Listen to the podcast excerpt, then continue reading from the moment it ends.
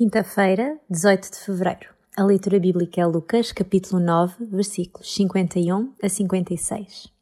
Mandou à frente alguns mensageiros e eles foram a uma aldeia dos samaritanos para prepararem a chegada de Jesus.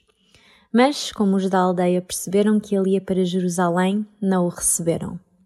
Então, os discípulos Tiago e João, ao verem aquilo, disseram: Senhor, queres que mandemos descer fogo do céu para os destruir?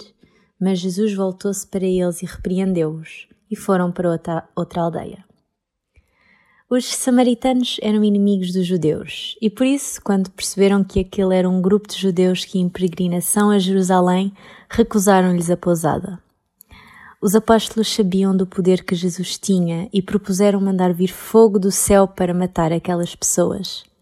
Eles ainda não tinham percebido o poder de Jesus era para operar o bem e não para destruir.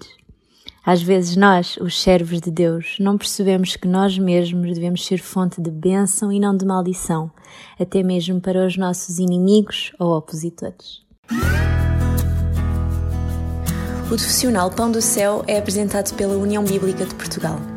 A União Bíblica é uma organização cristã internacional e interdenominacional que usa a Bíblia para inspirar crianças, adolescentes e famílias a conhecerem a Deus. Para mais informações, visite o nosso site em uniãobíblica.com.